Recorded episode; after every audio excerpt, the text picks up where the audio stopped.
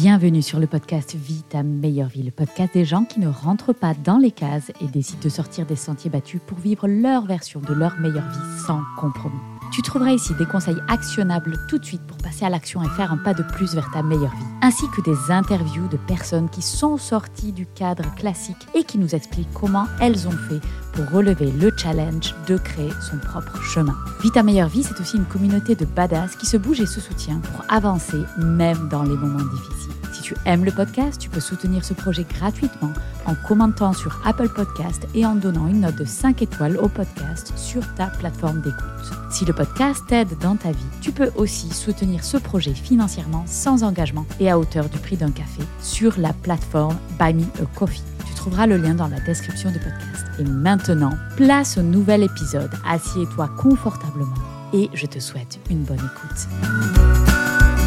Dans cet épisode de podcast, on va parler des six pires mythes du développement personnel.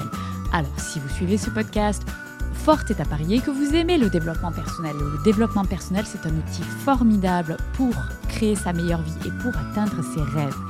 Mais c'est aussi un vaste océan de promesses avec son lot de désillusions. Il y a beaucoup de mythes qui circulent, c'est parfois des idées reçues qui vont te faire croire que tout est simple, rapide et presque magique. Mais le dev perso, c'est pas magique, ça prend du temps, ça prend du travail, ça demande du travail et c'est pas quelque chose qui est facile. Donc ici, je te présente les six mythes qui me hérissent le poil et peut-être que toi tu en as d'autres qui t'énervent aussi et je t'invite à me les partager sur les réseaux.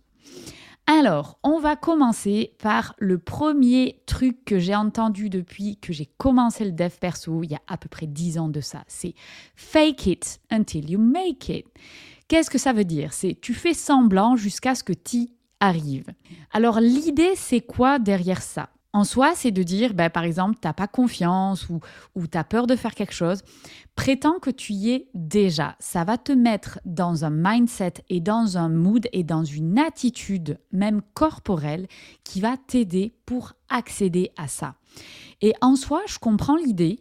C'est sympa de se dire ça. Ça peut aider. Ça peut être un petit coup de pouce. Par exemple, si on a une présentation à faire, si on a quelque chose qui nous fait peur et qui voilà, on a juste besoin d'un petit push, ça peut aider. Notamment, je pense à toutes les postures qu'on peut prendre. Euh, vous avez peut-être entendu parler de la posture de Superman, où on va travailler sur le physique, sur sa posture, et ça va influencer notre confiance et notre mindset.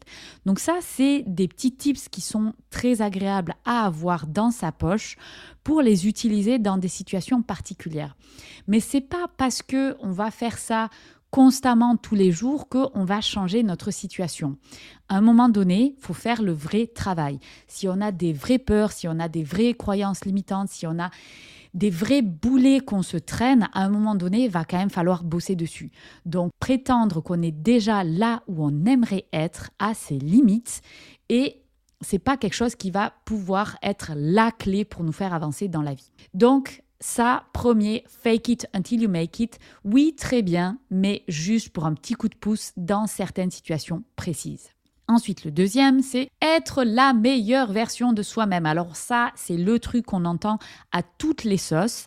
Et si l'idée derrière est, il faut juste essayer d'être, d'avancer et d'être un tout petit peu meilleur que ce qu'on était hier, c'est très bien.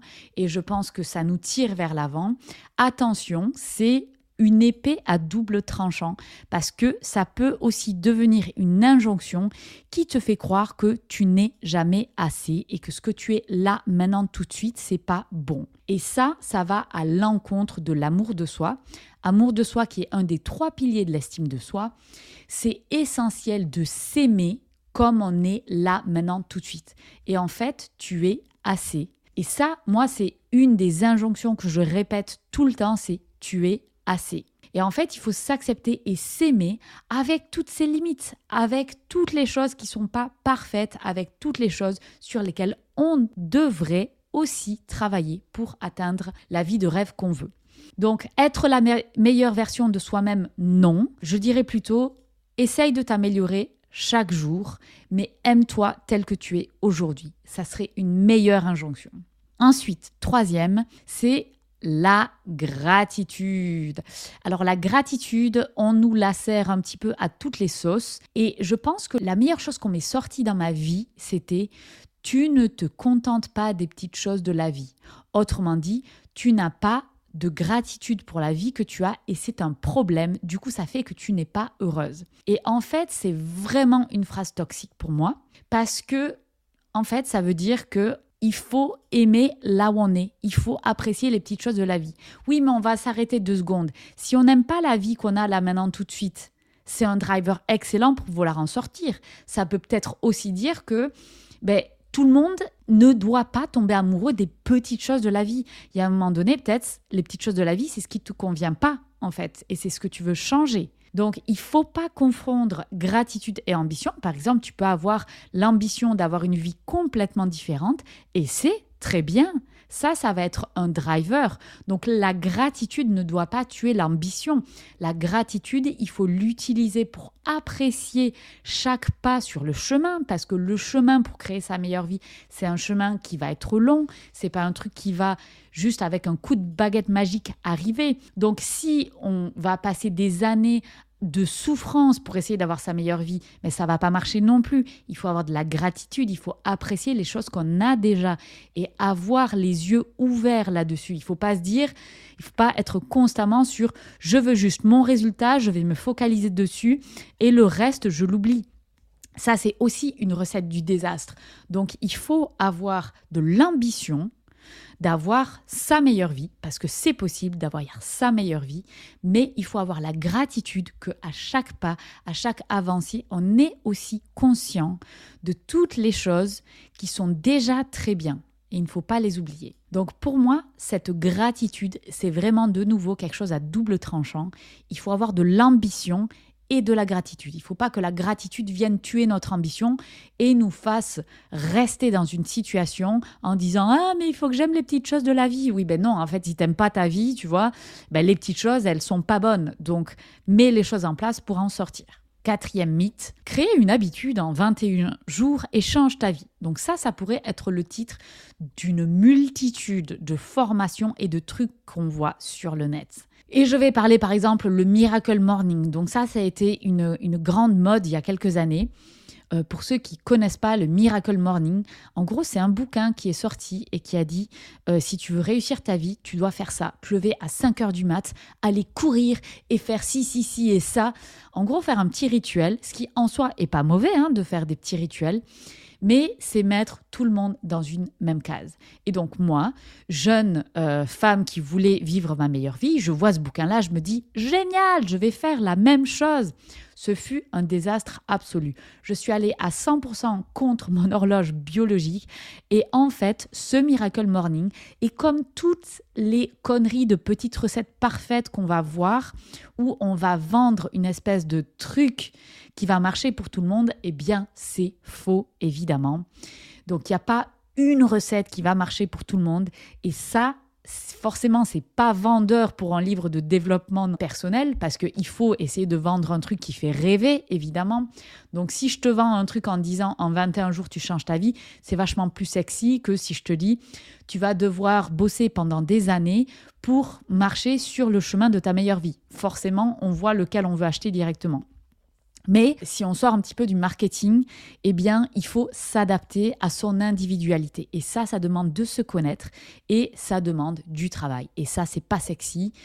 Dernier point, c'est que changer une habitude en 21 jours, ce n'est pas possible. Alors pourquoi ce n'est pas possible? Parce qu'en fait, si on creuse un petit peu euh, pourquoi ils ont parlé de 21 jours, c'était c'est à l'origine des études qui ont été faites sur euh, combien de temps les personnes qui avaient de la chirurgie esthétique sur le visage mettaient pour s'habituer à leur nouveau visage.